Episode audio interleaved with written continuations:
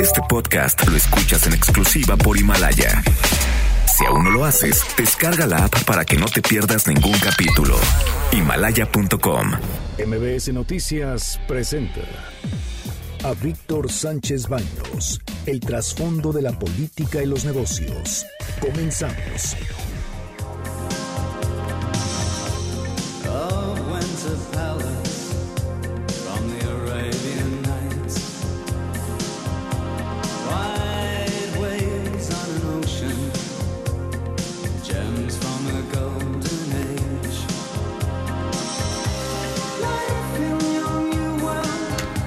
Hola, ¿qué tal? ¿Cómo están? Muy, muy, muy buenas noches. Los saludo con mucho afecto. Soy Víctor Sánchez Baños en MBS Radio a través de la frecuencia 102.5 de FM desde la Ciudad de México. Acompáñanos durante una hora para que juntos analicemos, discutamos la información de los asuntos de poder y dinero que leerás y escucharás mañana. También sintonízanos en vivo, en streaming, a través de mbsnoticias.com.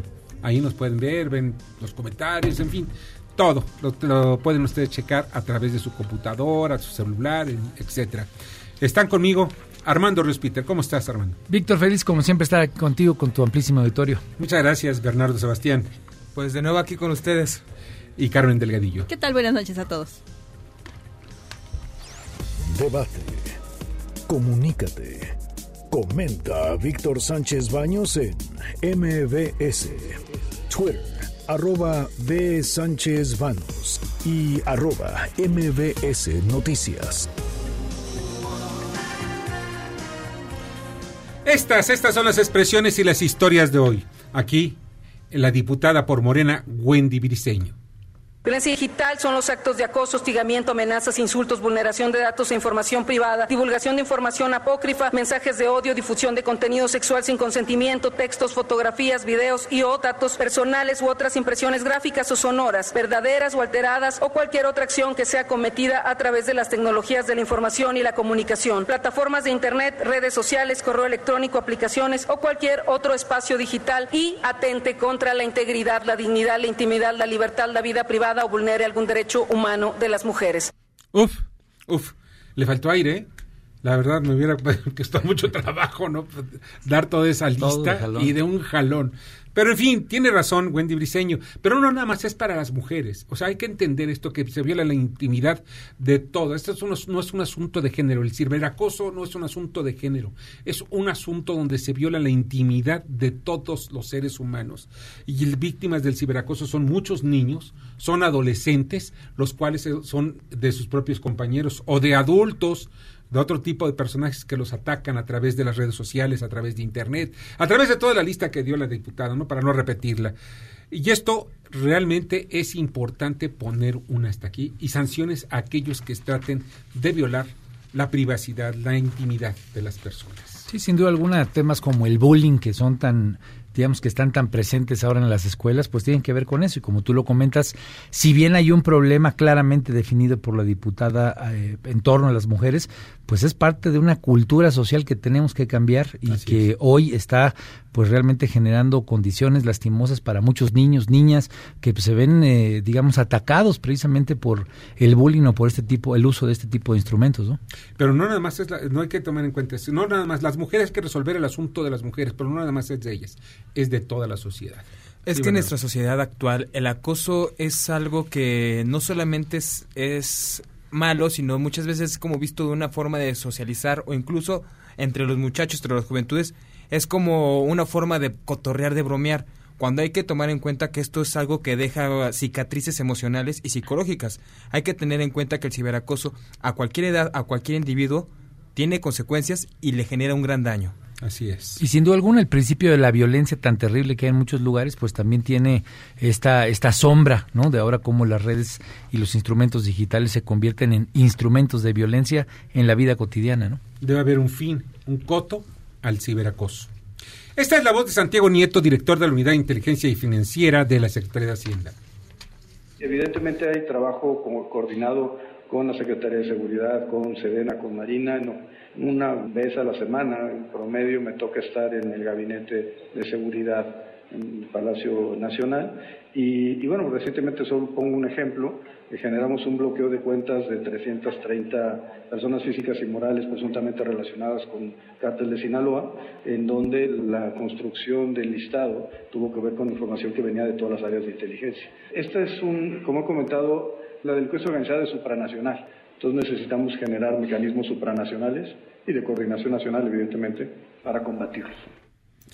Pues sí, sí, sí, se necesitan pues al, todo, todo, o si la fuerza del Estado, porque ya se ha dicho mucho, la única manera para poder combatir a las mafias de narcotráfico, que es a través de sus redes financieras. Bueno, sin duda alguna, es ahí donde está el dinero y si sigues el dinero es donde puedes encontrar a las personas, a los grupos, a los actores que están precisamente violando la ley. Entonces yo creo que hoy la unidad de inteligencia financiera se ha clavado mucho en el tema de corrupción, qué bueno que lo haya hecho, pero me parece que en el tema de narcotráficos, donde hay muchísimo el tema, el tema de de, cárteles, digamos, no solamente de las drogas, en el crimen organizado, donde hay mucha tela que cortar. Ahí está la clave de todo. Y esa hay que seguirla. La ruta del dinero hay que seguirla.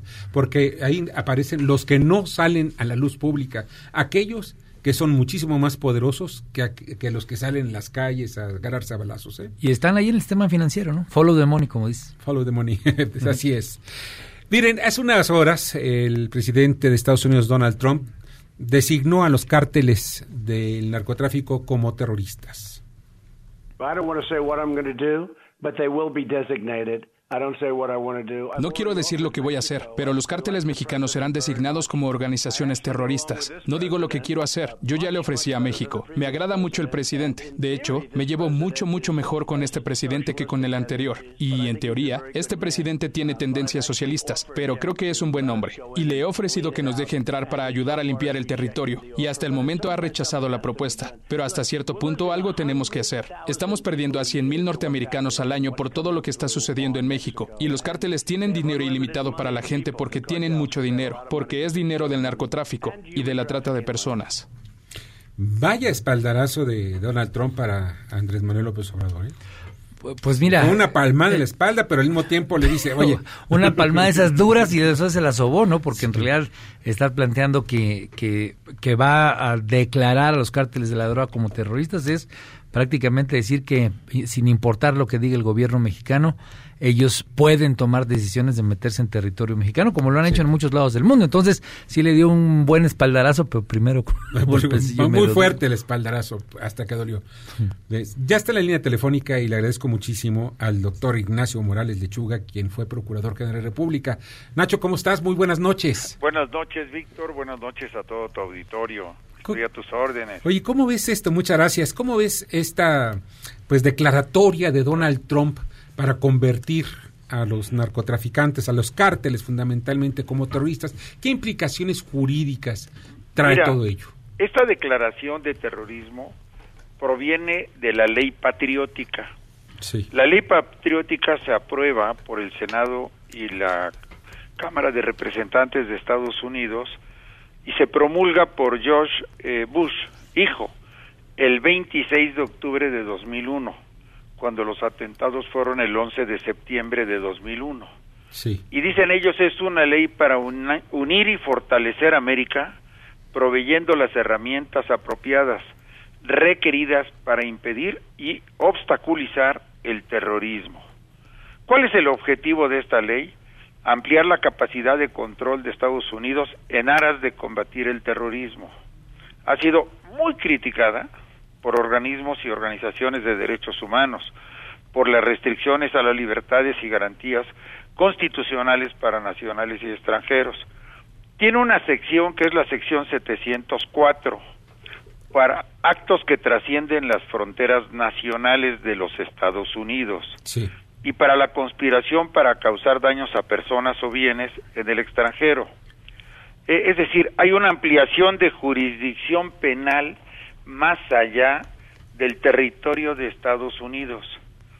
Y de ahí vienen una serie de sanciones de pena privativa de libertad y de multas para los que conspiran, para los que participan, pero ojo, también para los estados que colaboran o promueven el terrorismo, como él es Libia, Irán, Cuba y Corea del Norte y para sancionar eh, a través de las instituciones financieras internacionales como Banco Mundial, entre otros, para que no se hagan préstamos a países que estén en la lista de terroristas.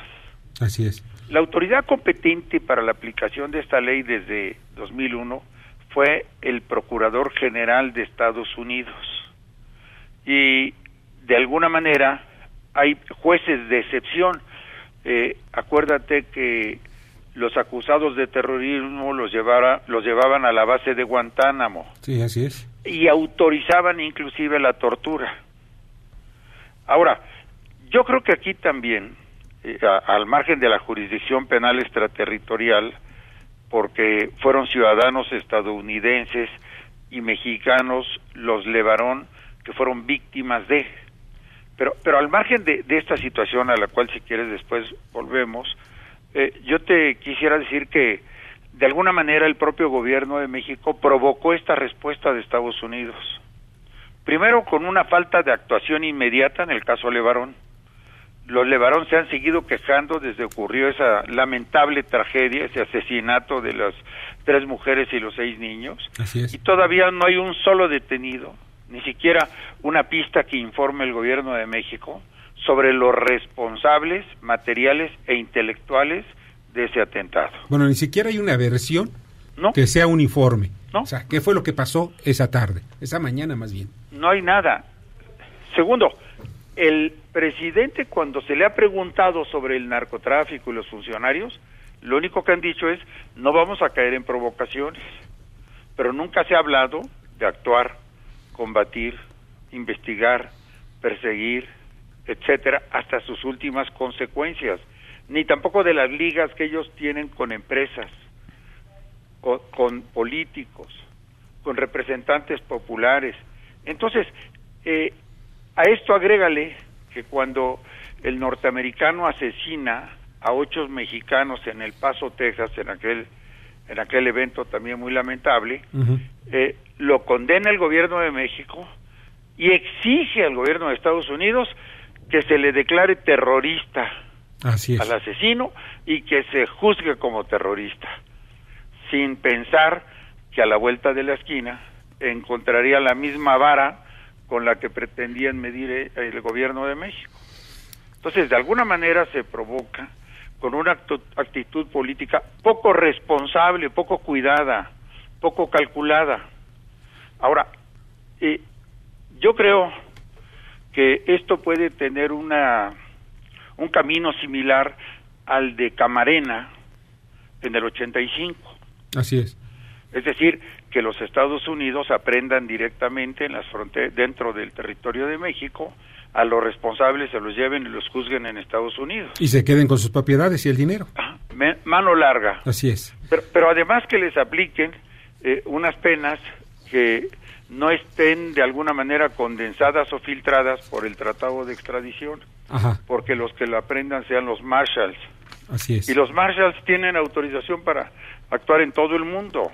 La propia Suprema Corte de Justicia de los Estados Unidos ha declarado que el problema de extradición y de aplicación de las aprehensiones depende del presidente y no del Poder Judicial de los Estados Unidos, y esto es una resolución de 1992 a propósito del caso Camarena.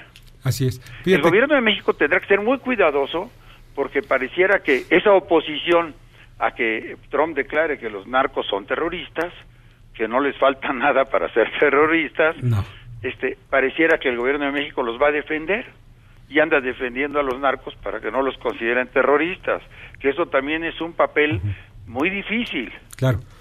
Armando Ríos Peter. Sí, claro que sí, Ignacio, buenas noches. Hola Armando, buenas noches. Gusto saludarte. sin duda alguna es un tema, es un área gris compleja, porque como bien dices tú, pues parecería en algún momento que, el gobierno mexicano estaría defendiendo a los narcotraficantes. Entonces, yo creo que el gobierno tiene que tomar una acción en la que piense fuera de la caja, porque como tú bien dices en el Patriot Act, ¿no? En, en este acto patriota, pues también, incluso bajo la justificación de que son terroristas, los Estados Unidos podrían en determinado momento lanzar una operación militar, ¿no? Por considerar que son acciones en legítima defensa. Es decir, si, es un, un, tema delicado, no es una declaración más, ni es una declaración que hay que tomar a la ligera, ¿no? Sí, yo creo que es el, el punto eh, el mayor reto dentro de lo diario que ocurre en la frontera entre Estados Unidos y México y el asunto más delicado que tiene que tratarse con pinzas. Claro. Y no no con declaraciones absolutistas ni tampoco evitando el golpe. sí, ¿verdad? Sí. moviendo la cabeza, moviendo así el tic-tac. Pues sí. así es. Oye, Nacho, rápidamente, Bernardo. Oye, Ignacio, a mí, a mí hasta me parece que le pusieron el balón en los pies a Trump para que metiera gol, porque esto fortalece su postura y todo el discurso que ha manejado de que la frontera con México es peligrosa. Y esto hasta lo pone de cierta manera bien parado para las elecciones 2020, ¿no? Definitivamente, esto favorece a Trump electoralmente y además se le da la razón en lo del muro, que además ya el muro es todo México. Sí. Claro. Y además la Guardia Nacional, pagada por nuestros impuestos, hace las veces de un muro humano. Así es. Pues sí. Oye, Nacho, pues muchas gracias que estuviste esta noche con nosotros. Te agradezco infinitamente. No, gracias a, ustedes. Saludos, Armando. Saludos. Y gracias a tu auditorio. Muchas gracias. Que la pases muy bien. Igualmente el doctor Ignacio Morales Lechuga, ex procurador general de la República, con este tema que de verdad es incendiario. Vamos al comentario de Miguel Ángel Mancera, coordinador de la bancada del PRD en la Cámara de Senadores. ¿Qué tal, Víctor? ¿Cómo estás? Me da mucho gusto saludarte una vez más. Se presentó una iniciativa por parte del grupo parlamentario del PRD en la cual cambiamos el lenguaje de la ley de víctimas a fin de hacer una adecuación con lo que ha sido la política eh, de la legislatura en donde nos encontramos trabajando. Es decir, hablar de la paridad y el lenguaje de género también se vuelve importante. Leyes en donde solo se hablaba de el presidente, de el consejero, de los integrantes, hoy tienen una propuesta de cambio en donde, por supuesto, ya se habla de las personas titulares, de las y los encargados, se habla de la persona titular de la presidencia y esto eh, manda unas eh, señales muy claras de que el trabajo será permanente en ese sentido. Se han anunciado ya otras iniciativas que irán haciendo la adecuación normativa en materia de paridad. Esta es la legislatura de la paridad. Escuchas a Víctor Sánchez Baños. Vamos a una pausa y continuamos. Este podcast lo escuchas en exclusiva por Himalaya. Debate. Comunícate. Da tus opiniones a Víctor Sánchez Baños en MBS. Teléfono en cabina 5566 1025.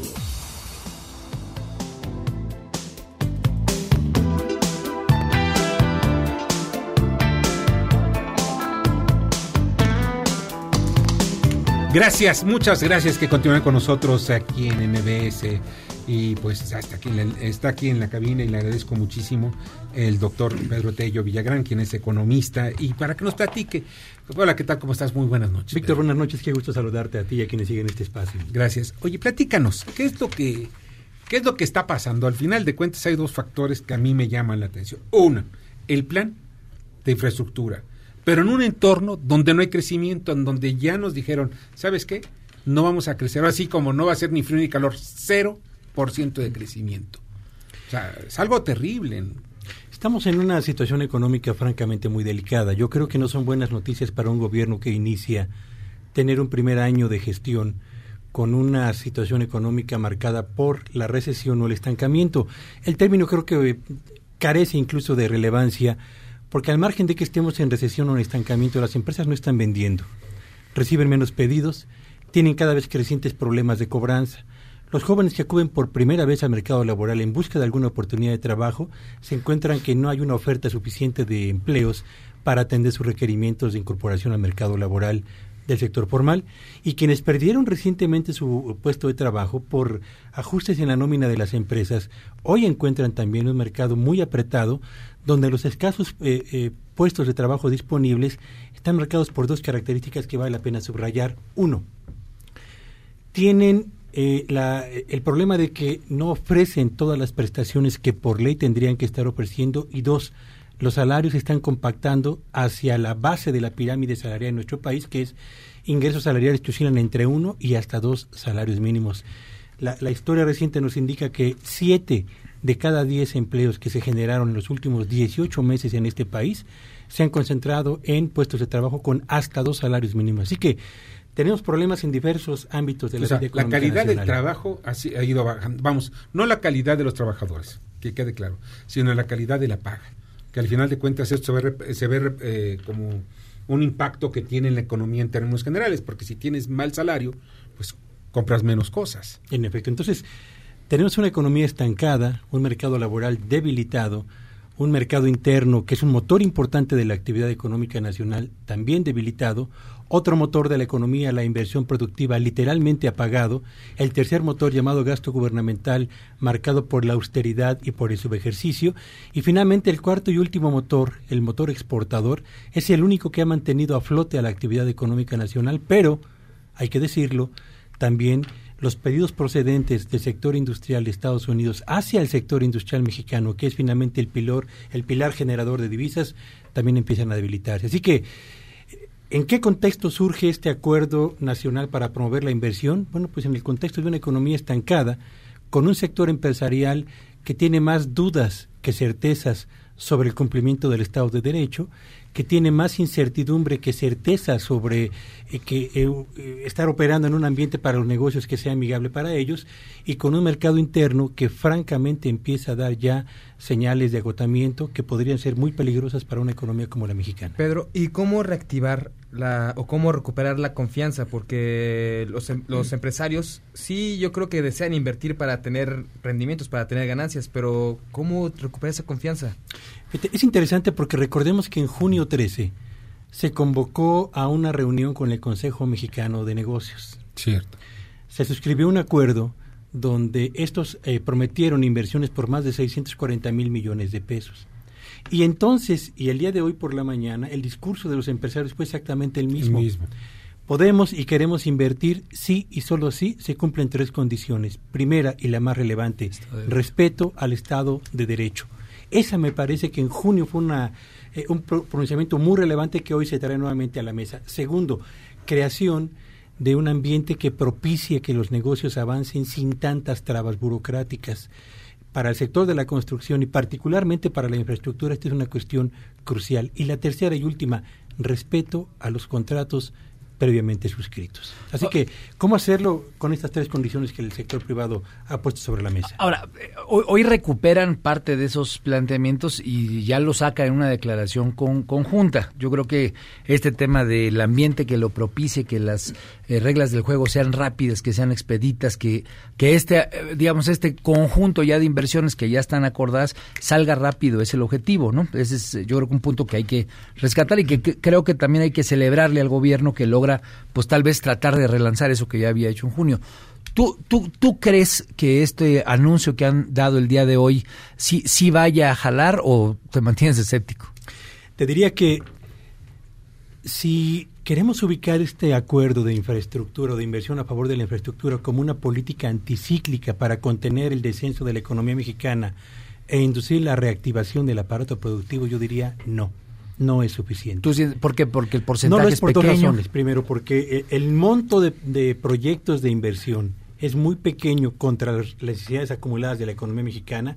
Segundo, porque el monto de los recursos que se van a invertir en el 2020 equivale apenas al monto total de la inversión gubernamental que se va a realizar durante el próximo año y sabemos que la inversión pública prevista para el 2020 es menor a la que se está realizando en 2019, que fue menor a la del 2018. Así que tenemos un acuerdo de infraestructura cuyo nivel o cuyo impacto directo sobre la economía mexicana se va a quedar corto contra los requerimientos acumulados para la reanimación de la actividad económica nacional. Se necesita un billón seiscientos mil millones de pesos y únicamente el sector privado puede aportar seiscientos mil, seiscientos ochenta mil millones de pesos al final de cuentas, pues eso no, no ayuda muchísimo, no abona a poder crecer al 4% que está estimando el gobierno federal.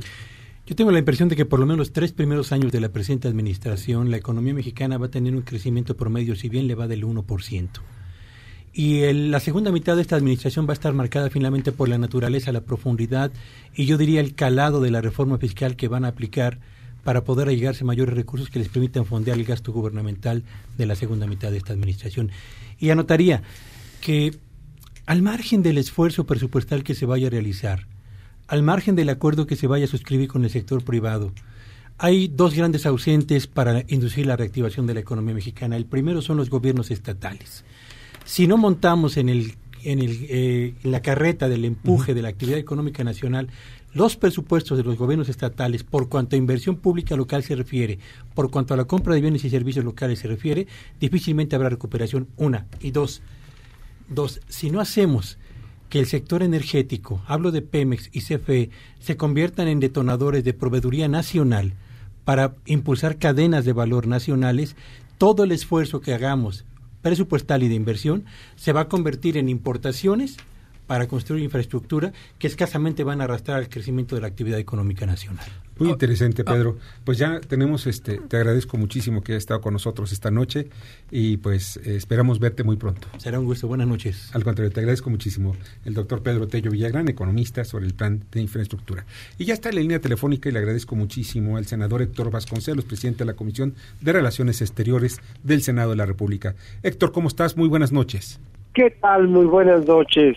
Eh, mucho gusto saludarte. Igualmente, me da mucho gusto también que estés con nosotros esta noche. Oye, Héctor, pues ya este anuncio de parte de, Donald Trump, pues nos tiene nerviosos a muchos. ¿Por qué? Porque sabemos cuáles son las implicaciones y hasta dónde puede llegar este, este anuncio. Pero ¿cuál es la postura que tomará eh, dos, vamos, el gobierno en términos generales, pero fundamentalmente el Senado de la República, cuya responsabilidad fundamental son las relaciones internacionales? Sí, eh, aquí, eh, a partir de la entrevista del presidente Trump de esta tarde, nos hemos estado reuniendo en la eh, Junta de Coordinación Política del Senado, en la mesa directiva del Senado, em, para em, examinar qué opciones tenemos para dar respuesta a lo declarado por el presidente Trump. Mañana estaremos haciendo un pronunciamiento eh, ya oficial pero te puedo adelantar que desde luego desde mi punto de vista como presidente de la Comisión de Relaciones Exteriores, yo considero que se ha sido muy desafortunado en, lo expresado en esta entrevista por el presidente Trump. Yo creo que no es con medidas unilaterales como se contribuye a lo que debe ser una estrecha cooperación entre los Estados Unidos y México para el enorme reto de combatir a la delincuencia organizada, al narcotráfico, en fin, a toda esta violencia que nos ha enrarecido tanto la atmósfera aquí en México. Debe ser más colaborativa, ¿no, Héctor? O sea, deben colaborar más con México, tratando de frenar el paso de, armas de, Estados Unidos a México, o sea, con otro tipo de estrategias. Yo hace poco eh, dije en la tribuna del Senado que desde luego que queremos la cooperación de los Estados Unidos, pero eh, con esa con, eh, cooperación eh, podría consistir en el cese de este mercado de armamentos de los Estados Unidos a México, que hace que alrededor del 70% de las armas que utiliza el crimen organizado provengan de Estados Unidos. si Estados Unidos frena eso, si se pone un alto a este tráfico ilegal de armas, ya eso sería una contribución muy importante. Otra sería que nos ayuden en el rastreo de los capitales del crimen organizado a través de los circuitos financieros internacionales, ¿no? Allí hay un trabajo de inteligencia por hacer sumamente importante porque es eh, a través de este rastreo de fondos ilegales como podemos combatir de manera muy eficaz al crimen organizado. Eh, eh, hay dos aspectos donde los Estados Unidos pueden contribuir de manera real y que además no implicarían ninguna eh, vulneración de la soberanía que México tiene que mantener por encima de todas las Así es, eso es lo más importante. Armando Ríos Peter. Héctor, qué gusto saludarte. Eh, entonces esperaríamos, digamos, en las próximas horas, eh, el día de mañana, tal vez en el Pleno del Senado, un posicionamiento respecto a este tema de seguimiento financiero, porque sin duda alguna el gobierno ha hablado en reiteradas ocasiones, el gobierno López Obrador, de la necesidad de que haya inteligencia financiera y ahí es a donde parece ser que hay una forma de aprovechar incluso la declaración que está haciendo el presidente de los Estados Unidos. ¿Esperaríamos una declaración de ese tipo por parte del Senado? Es una de las formas de cooperación que realmente eh, son viables. Ahora, mañana va a haber un posicionamiento del Senado.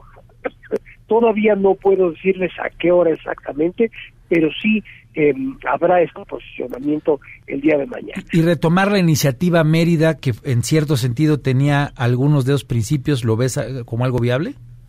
No tanto eso, porque eso fue una cooperación militar policíaca y nosotros creemos en que lo más importante, aparte de lo que ya mencioné, es la cooperación para el desarrollo social y económico de los países.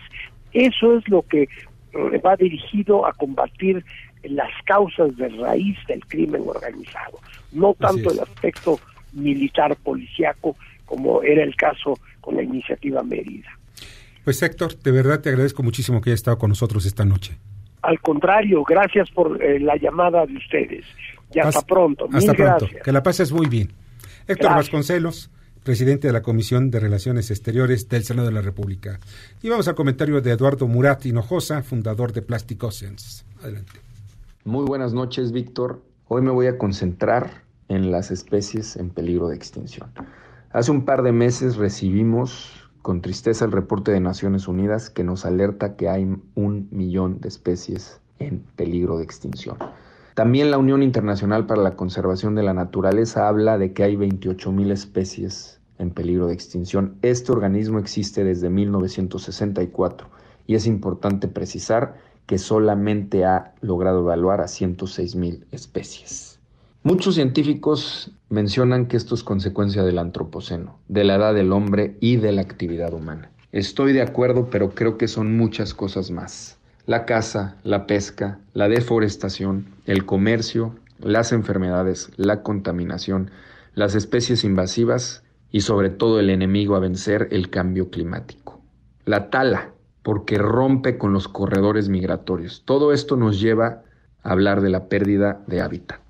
Y me quiero centrar en dos sucesos. Uno, en los incendios del Amazonas y dos, en los incendios de Australia. Son el mejor ejemplo.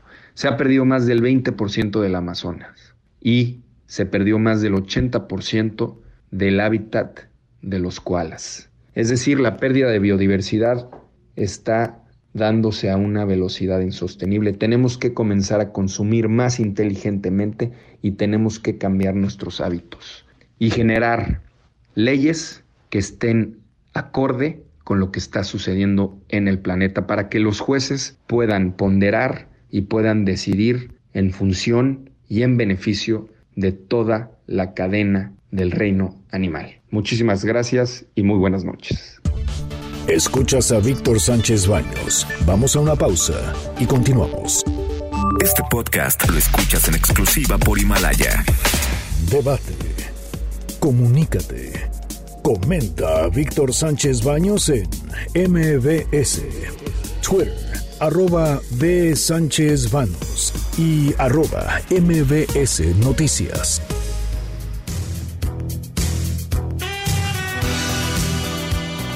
Muchas, muchas gracias que continúan con nosotros en MBS Radio. Muy ochenteros, ¿eh? Casi noventas, más bien. Divertido. Miren, está con nosotros y le agradezco muchísimo a José Luis Romo Cruz, secretario ejecutivo de Política Pública del Gobierno del Estado de Hidalgo. Hola, ¿qué tal, José Luis? ¿Cómo estás? Muy buenas noches. Muy bien, muchas gracias por el espacio. Muy buenas noches a ti y a todo tu auditorio. Oye, muy amable. Oye, hay, hay muchas cosas que platicar, pero hoy algo que me llamó mucho la atención es la inversión que está generándose precisamente en el Estado de Hidalgo. Una inversión que dentro del panorama político pues no se ve tan fácilmente y creo que uno de los, de los arquitectos, no creo, sé que uno de los arquitectos eres tú, ¿ves? Y que pues, ah, eh, pero ¿cuál es la clave para atraer, llevar inversión? Totalmente de acuerdo. Y fíjate que hace un momento, en una de las intervenciones que presidieron, comentaban qué es lo que tenemos que hacer para que el país se reactive, para que llegue inversión. Y una de las cosas que decían es, a ver, hay que hacer del país un lugar donde sea fácil abrir y operar negocios el tema de la burocracia, el tema del Estado de Derecho, el tema de la seguridad, el tema de la certidumbre de los contratos. Eso es parte de lo que estamos haciendo en Hidalgo. El gobernador Fayad, cuando arranca su administración hace aproximadamente tres años, de las primeras cosas que se empiezan a hacer en materia de desarrollo económico es que Hidalgo se convirtiera en el lugar donde es más fácil abrir y operar negocios. En paralelo, se empiezan a implementar otras medidas como para mantener la seguridad en el Estado. Hidalgo es uno de los cinco estados más seguros del país y no tan solo nos quedamos con eso, sino se hizo una inversión muy importante en materia de seguridad, el Centro de Inteligencia, Comando, Cómputo, Control, el C5I, eh, que es el centro de seguridad más sofisticado en América Latina, lo tenemos ahí en Hidalgo, y si a eso le sumamos, pues el Estado de Derecho, lo que estamos haciendo en materia de educación, lo que estamos haciendo en materia de salud e infraestructura, pues eh, nos permite explotar todas las ventajas competitivas, comparativas que tenemos en el Estado. Y hoy, bueno, pues tenemos más de 56 mil millones de pesos de nuevas inversiones en tres años. Es la primera vez en la historia que Hidalgo rebasa en montos de inversión promedio anual a estados como Puebla y Querétaro que son ahorita los, bueno, que son los líderes o que han sido los líderes, En, la cuestión de, de, la inversión. Oye, exactamente. La invitación fue precisamente por eso, porque de pronto yo supe y supe de ti precisamente cuando llegaron los primeros 30 mil millones, perdón, 3 mil millones de dólares, ¿verdad? Fue así. efectivamente. Y después fue aumentando casi exponencialmente. Pero lo que tú dices ahí me gusta eh, comentarlo, ese Estado de Derecho. Si no hay Estado de Derecho, el inversionista no se atreve a meter dinero. Y esa es la clave de todo. Hay una empresa que la última que, vimos, que es la, la Jack, la de los autos eléctricos, que se están fabricando en México, es una empresa china. Efectivamente. A ver, parte de la estrategia que, se está haciendo en, en, Hidalgo, podríamos resumirlo en tres grandes rubros en materia de desarrollo económico. En primer lugar, apostar a sectores en donde no están el resto de los estados, para no estar compitiendo pues, con los vecinos, ¿no? Eh, ¿Y cuáles son estos sectores? A ver, movilidad sustentable. Ya hace dos años y medio dijimos, en Hidalgo se va a desarrollar el primer clúster de vehículos eléctricos en América Latina. Eh, segundo, lo que vamos a hacer en Hidalgo eh, es empezar a integrar toda nuestra cadena productiva pensando en otros mercados que no son los mercados convencionales pues por inercia o por lo que le queramos llamar, estamos muy enfocados en Estados Unidos, pero Estados Unidos representa el 25%, bueno, el bloque de Norteamérica, el 25% del mercado internacional. Tenemos otros 75, dado que México es uno de los países con más tratados comerciales, y pues sería una tontería no voltear a ver otros mercados. Y, en, y si lo viéramos en espejo también en cuanto a las fuentes de inversión, en México, país, aproximadamente el 80% de las inversiones vienen de Estados Unidos, y hoy lo que hemos logrado en Hidalgo es que sea tan solo el 8%. ¿De dónde viene el resto de las inversiones? Bueno, vienen de Asia, vienen de Europa, los mismos mexicanos de América Latina. Y entonces, ¿eso qué nos permite? Si ahorita estamos, por ejemplo, en tensión comercial ¿no? con los Estados Unidos y con una gran incertidumbre sobre qué va a pasar con el TEMEC, pues vamos a mitigar ese riesgo y vamos a voltear a ver otros mercados. En consecuencia, los flujos de inversión siguen llegando. Las variables de, de nuestro interés, como es, por ejemplo, el empleo, este, pues nos permite estar entre los 10 estados con mayor generación de empleo en, el país. Y un dato muy reciente que se dio apenas a conocer hace unos días en inversión extranjera directa, ¿no? que es como uno de los indicadores que más se fijan todos los analistas, el país creció una tasa del 7.8 Hidalgo crecimos en 72%. 72%. Efectivamente, en lo que vamos en los primeros nueve meses. Armando Ríos Peter. sí, oye José Luis, y precisamente ahorita que escuchamos a Pedro Tello antes de que tú entraras, hay una cuestión importantísima, lo recuperaba Víctor, el tema de Estado de Derecho. ¿Qué es lo que ha hecho Hidalgo que podríamos destacar frente a otros estados? Y pues para que puedan funcionar los tratados de libre comercio hay, tener, hay que tener infraestructura. ¿Qué, ¿Qué, digamos, ¿qué tiene Hidalgo que, que, podamos destacar frente a lo que tienen otros estados? ¿no? En primer lugar, todo tiene que partir de las leyes. Leyes muy claras, leyes con mucha transparencia y que le den certidumbre a los inversionistas. El primer año de gobierno del gobernador Fayad, lo que hicimos fue un paquete de diferentes leyes de desarrollo económico, de regulación económica, de asociaciones público-privadas, que hoy en día están catalogadas como leyes de punta en América Latina. Cuando un inversionista lo ve, dice, bueno, pues aquí tengo precisamente la certidumbre que yo requiero para invertir.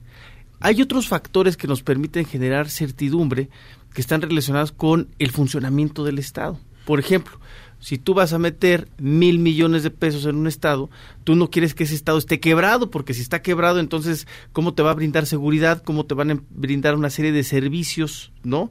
Que son los servicios públicos. Eh, y en el estado de Hidalgo se ha hecho un esfuerzo muy importante en materia de administración que hoy se ve reflejada en la calificación crediticia dada por Fitch Ratings como la más alta en el país. Es la más alta que hemos tenido en la historia del Estado. Entonces es una combinación de varias cosas que cuando ya los pones en perspectiva global, pues los inversionistas dicen, a ver, pues es un Estado bien administrado, es un Estado que mantiene seguridad, Estado de Derecho, y además tienen leyes que nos permiten tener una certidumbre muy clara pues sobre el cumplimiento de los contratos, por ejemplo. ¿Cómo les va en el plan de infraestructura que planteó el presidente? Fíjate que parte del planteamiento que nosotros estamos haciendo es depender cada vez menos de lo que es la infraestructura que viene de recursos federales. Hidalgo cuando lo cuando arranca esta administración tenía una correlación prácticamente el punto 85 del crecimiento del producto interno bruto con este el gasto en obra pública es el era el más alto a nivel nacional. Hoy poco a poco se empieza a revertir y cuando uno veía, por ejemplo, la participación del sector construcción en la actividad económica, pues era prácticamente 70, 30, 70 público, 30 privado y ahorita afortunadamente ya le dimos la vuelta, estamos totalmente al revés, 70 privado, 30 público. Ese es un crecimiento más sano porque es un crecimiento que viene precisamente pues de las ventajas competitivas y de lo que realmente tienes tú como control como gobierno, ¿no? Lo que tienes que ofrecer. Oye, pues José Luis, pues te agradezco muchísimo que hayas estado con nosotros esta noche. Al contrario, bueno, muchísimas gracias y para todos los amigos eh, inversionistas que nos escuchan, pues Hidalgo, ahí está, un buen destino para invertir. Bueno, ojalá, así es. Mira, siempre. Yo pensaba que ibas a decir otra cosa, Hidalgo, yo dije, ay, cabrón. José Luis, te agradezco mucho. Pásala muy bien. Gracias, buenas noches. José Luis Romor Cruz, secretario ejecutivo de Política Pública del Gobierno de Hidalgo. Y vamos ahora al comentario de James Salazar sobre su análisis económico y bursátil. Buenas noches, Víctor. Una jornada eh, negativa para los mercados financieros en México. La verdad es que sorpresiva porque hubo noticias relativamente positivas sobre las negociaciones comerciales entre Estados Unidos y China, pero estuvo en línea el, comportamiento con la mayoría de los activos de, mercados emergentes, en particular los de América Latina. Respecto al tema de las negociaciones entre Estados Unidos y China, parece que las cosas van, van muy bien. O sea, hoy el gobierno chino emitió un comunicado afirmando que, que ya el acuerdo parcial está cada vez más cerca e incluso pues hubo hubo una llamada telefónica hoy entre los jefes negociadores de ambas partes y abordaban los principales asuntos y parece que, que va caminando todo. Y en este sentido, pues el presidente Trump también confirmó lo dicho por China, declarando que, que su país está ya en las etapas finales de, de un intento para alcanzar un acuerdo comercial con el, con el gigante asiático. Y del lado local, lo más destacable fue la presentación del Plan Nacional de Infraestructura. Es un, es un buen esfuerzo, es un primer paso en, en buscar revertir la tendencia de estancamiento que existe en la economía. Se trata de un primer paquete constituido por, al parecer, 147 proyectos de inversión, porque por ahí vimos algunas dudas en, con las gráficas que presentó el presidente en la mañanera, pero, pero bueno, son 147 proyectos con cerca de 860 mil millones de pesos, o sea, es alrededor de 42, 43 mil millones de dólares. En términos de PIBs, estos son cerca del, representarían como cerca del 3% de, del PIB. Y lo importante de aquí, o la diferencia con otros planes nacionales de infraestructura, es que estos primeros proyectos solamente traen recursos privados. Eso es una buena noticia, además de que la, alrededor del 50% se van a materializar desde el 2020, lo cual empezaría a fluir recursos en el muy corto plazo. Entonces, vamos a ver qué, qué procede. Todavía faltan otras dos etapas de este Plan Nacional de Infraestructura, pero por el momento pues hay que tomarlo como un buen gesto, como un buen intento y una buena perspectiva que hay en el sector privado. Hasta aquí lo acontecido en el día de hoy en los mercados financieros. Buenas noches. Escuchas a Víctor Sánchez Baños. Vamos a una pausa y continuamos.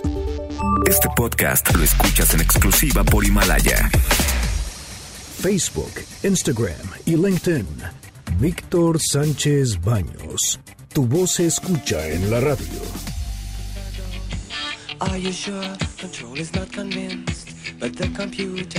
Muchas gracias, de verdad, muchas gracias que continúan con nosotros en MBS Radio. Rápidamente les voy a comentar que hoy, como todos los días, les estoy pues recomendando muchísimo la aplicación Himalaya.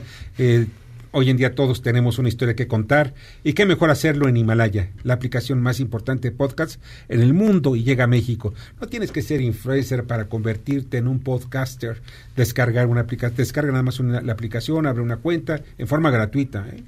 Y listo, comenzarás a grabar y a publicar tu contenido. Crea tus playlists. También descarga tu podcast favoritos y escúchalos cuando quieras, donde quieras, sin conexión. Encuentra todo tipo de temas, tecnología, deportes, autoayuda, finanzas, salud, música, cine, televisión, comedia, todo, todo está aquí para hacerte sentir mejor. Además, solo aquí encuentras nuestros podcasts de Exa FM y MBS Noticias, La Mejor FM y Globo FM. Ahora te toca a ti. Baja la aplicación para iOS y Android o visita la página himalaya.com. La aplicación de podcast más importante del mundo, en el nivel mundial, ahora está en México. Y miren, se encuentra con nosotros y le agradezco muchísimo que haya venido Gadi Sadiki, quien es el comisionado nacional contra las adicciones. Gadi, de verdad te agradezco mucho que estés esta noche con nosotros. Gracias por la invitación. Fíjate que veo que mucha gente, y alguna ocasión me he reunido con algunos que hablan del negocio de la, de la cannabis, de la marihuana, que es un muy importante tenerlo en México. ¿Por qué? Porque se está perdiendo una oportunidad comercial. Sin embargo, lo hemos platicado ya en otras ocasiones, Gadi, sobre que la marihuana no es un juego de niños, no es un juego donde debemos eh, tomar en cuenta que lo más importante está de por medio de la salud y que sí hay cuerpos que lo pueden soportar, otros que no, igual que el tabaco, hay gente que puede fumar toda la vida y no le pasa nada, pero hay otros que más fuman un año y se mueren de época. ¿Qué es lo que tú ves alrededor de todo ello con la legalización del consumo de la cannabis? Sí, esto va a ser un debate que probablemente se vaya a prolongar hacia el futuro, eh, hasta que empecemos a tener una casuística propia y podamos observar qué es lo que sucede en nuestra población, porque son cambios que definitivamente van a suceder. En primera instancia, y me tomo la libertad de repetirlo, estamos viendo un escenario dividido en dos ámbitos. Por una parte tenemos lo que es la medicina cannabinoide, la medicina endocannabinoide, y por otro lado tenemos lo que es el consumo adulto restringido que se ejerce dentro de la libertad de las personas, dentro de su libre desarrollo de la personalidad. Entonces, por una parte tenemos que poder garantizar el derecho de los pacientes y de los médicos para tener acceso a los tratamientos que ellos consideren, que nosotros consideremos que sean útiles, y por otra parte tenemos que encontrar de qué manera una parte importante de la sociedad que ha elegido a la cannabis como el embriagante con el que ellos se sienten eh, cómodos administrando, tenga la manera, sin infringir los derechos y las libertades de otras personas, de elegir también esta sustancia, ¿no? Eh, para los fines que ellos consideren apropiados, que no son de tipo medicinal. Sí es cierto que tenemos eh, ahorita una buena oportunidad para treparnos en esta ola y convertirnos probablemente en el productor de cannabis más importante y más eficiente del planeta. Y al mismo tiempo sí es una situación un tanto inédita. Estamos atravesando mares que no habían sido navegados anteriormente. México no es Uruguay, ni es Canadá, ni es Portugal, ni es Holanda y si bien tenemos unas, eh, una serie de medidas para observar el fenómeno, para calificarlo y para contenerlo en caso de que las cosas no vayan bien, nunca se había dado una situación de regulación en un país con 50 millones de pobres ¿no? y en un territorio tan vasto como el nuestro. Yo quiero recordar que el elegir tomar un camino hacia la regulación no se da dentro del marco de una decisión entre algo bueno y algo malo. Aquí estamos tratando de elegir dentro de dos males cuál es el menos peor. Lo ideal sería el poder simplemente hacer de que la sociedad deje de consumir de manera nociva estas sustancias. Pero esto es imposible, no se va a poder lograr. Entonces lo que queremos buscar es de qué manera podemos proteger la salud de la gente, no criminalizar una serie de conductas y de actividades que son delitos sin violencia, sin víctima, donde no hay terceros afectados y bueno, tratar de desahogar también el sistema judicial, fiscal, ministerial de una cantidad enorme de personas que están en un proceso legal o ya purgando una sentencia por cantidades menores de cannabis o de alguna otra sustancia que no representan de manera proporcional un castigo a esta infracción. O sea, que quede muy claro, uno es con fines medicinales, así es, otro con fines de diversión. Así es. lúdico ya en fin. Le llamamos adulto, es la manera más correcta. Y que sean adultos precisamente los que lo... Ese es el parteaguas, porque lo que hace la gran diferencia entre a la nocividad de la cannabis se da mucho en función de la edad de inicio. Eh, chavos que empiezan a consumir a los 14, 15 años van a tener problemas asociados a la cannabis, sí tienen un riesgo incrementado de padecer distintas condiciones psiquiátricas, pero aquellos adultos que una vez que tienen más o menos resuelta su vida y que pagan impuestos y que tienen familia y que ya votaron y, ayudan ayudan a cruzar a las viejitas la calle, probablemente puedan elegir sin ningún problema el consumir eventualmente un poco de cannabis. Esto no representaría un riesgo para la salud de la, de la población. Entonces se divide entre el, el adicto y el adicto funcional. Mira, adicto es una palabra que tampoco nos dice demasiado porque si tú te pones a hacer una comparación entre lo que es el usuario cotidiano o que tiene un cierto grado de dependencia a la cannabis, a lo que es el adicto que tenemos en mente, a una persona dependiente al alcohol, a la heroína o el diazepam, son situaciones totalmente distintas. Finalmente, la persona que tiene una cierta dependencia a la cannabis si le suspendemos el abasto de la misma, va a tener un cuadro de abstinencia bastante tolerable que no va a poner en peligro su vida y que se va a quitar después de unos días, a diferencia de otras sustancias más duras que van a generar un problema mucho mayor y que va a requerir de una atención médica mucho más intensiva. Hay un gran número de usuarios de cannabis, que a mí me gusta llamarles usuarios huérfanos, porque no caben en las clasificaciones que tenemos el día de hoy. No son dependientes, no son usuarios riesgosos, no están cometiendo un abuso a la hora que consumen y consumen cannabis sin problemas asociados. Y a, raíz de esto hemos visto la necesidad de crear un personaje al que le llamamos el usuario de cannabis, que no necesariamente es alguien enfermo, ¿no? que lo hace con cierta regularidad y que el consumo se da dentro de sus elecciones personales. Oye, se, retrasó la, eh, digamos, la discusión en el Senado de la República y además en, la COFEPRIS y la Secretaría de Salud eh, nos han dado un reglamento para la parte medicinal. ¿Qué opinas sobre ese retraso? Yo pensé que lo íbamos a tener ya discutido y aprobado antes de que acabara el año. ¿Qué opinas de este retraso que pues pareciera ser que en medio empantana la discusión? Sí, sin duda lo hace. Mira, están sucediendo dos procesos de tipo jurídico legal en este momento.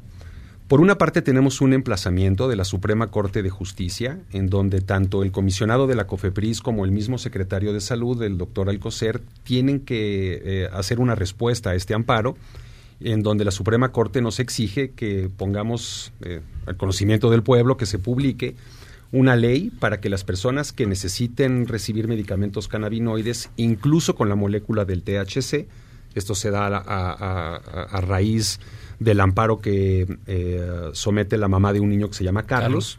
Entonces estamos obligados, 180 días, esto es a mediados de junio, tenemos que sacar un reglamento, si no cosas muy severas pueden pasar dentro de la Secretaría de Salud, incluso la abrogación total de la Ley General de Salud. Eh, por otra parte, tenemos, hasta donde yo puedo contar el día de hoy, 11 iniciativas de ley eh, que muchas de ellas están en comisiones. La verdad es de que este proceso legislativo es bastante discrecional en cuanto a cómo se elige la columna vertebral de la discusión. Pues sí. Pues la de Olga Sánchez Cordero en este caso tal vez, ¿no? Pues sí, pero hay una del senador Menchaca, por ejemplo, que también tiene mucha fuerza, y el doctor Mancera y Mario Delgado sometieron las propias. Tienen algunas partes en donde hay elementos denominadores comunes, pero también tienen algunas partes que las diferencian importantemente. Ya no va a salir este año, no se va a dar esta discusión, probablemente para abril del 2020 vuelva otra vez eh, al legislativo alguna de estas iniciativas que tiene que pasar por comisiones y que dará paso a que las cosas se, se resuelvan como debe de ser en un ambiente parlamentario, de frente al pueblo de México y tomando las decisiones eh, valientes y necesarias para tratar de salir de esta situación pues de ilegalidad, de violencia, de sin razón en la que vivimos. Fíjate que yo pienso que se debe dividir en dos, ¿no? La cuestión médica, y aquí hay una llamada del público, María Ibarra, de 58 años, dice tiene cáncer de mama con metástasis en huesos. La paciente oncológica y utiliza cannabis para el cáncer y metástasis. Su oncóloga le recetó eh, cannabis, eh, le quita el 80% de los dolores. Sí. Entonces, eh, esto es un factor que debe tomarse en cuenta también. O sea, yo creo que primero debíamos ya de una vez ya tomar el, asunto de la, de la cannabis para fines médicos y ya para fines lúdicos que se dé algún factor que yo pienso que es importante y lo hemos platicado también ahí, que es la información. Claro. Porque no es porque yo sigo con la misma idea. No hay dosis que sea eh, pues que no, que no provoque un daño. Sí, y, tampoco hay dosis suficiente de información a la, a la sociedad. ¿no? Así es. Cualquier tipo de modificación que se haga al status quo tiene que venir acompañado de una campaña, masiva para educar a las personas, a los padres de familia, los padres de familia, desde la currícula de la SEP, ¿no? Desde la currícula de las universidades es momento en que hagamos de esto una situación no tabú, científica y de la que podamos hablar. ¿no? Y es importante decirlo porque hay un, una gran injusticia, hay una gran sin razón el evitar que muchas personas que están sufriendo ¿no? y que tienen condiciones que ponen en peligro su vida y que conllevan un gran dolor físico y moral, no le estemos dando el acceso a una planta en donde sabemos que van a tener un beneficio. Por ahí todavía existen algunas personas que están aferradas al hecho de que no hay evidencias y que faltan muchas escalafones para llegar a hacer de esto un tratamiento reivindicado, pero el día de hoy, y se los digo porque yo he sido médico canábico durante mucho tiempo, quien no pueda ver la utilidad de esta planta para fines médicos necesita lentes nuevos, porque está ahí, ¿no? No hay, no hay que darle muchas vueltas. Oye, y Gadi, y también esto es, bueno, es muy importante porque estamos viendo que en México no tenemos como una producción tan industrializada como en Estados Unidos, que ahí ya son laboratorios en los cuales te, divide, te verifican la cantidad de THC y los otros cannabinoides que trae cada planta. En México podríamos llegar en estas nuevas iniciativas que están planteando a tener laboratorios de esa calidad o podríamos llegar a producir cannabis de ese deberíamos ¿eh? ese calibre.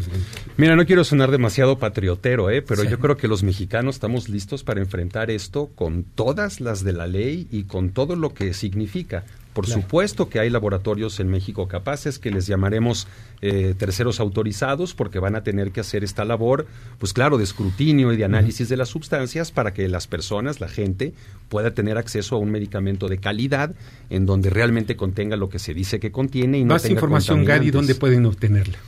Eh, mira, eh, a manera de información, aunque no es algo de forma totalmente específica a la cannabis, sí quiero invitar a todos los radioescuchas, ¿no? al auditorio, a que se conecten, se conecten con la CONADIC en el marco de esta gran campaña de la Estrategia Nacional para la Prevención de las Adicciones, la Estrategia por la Paz.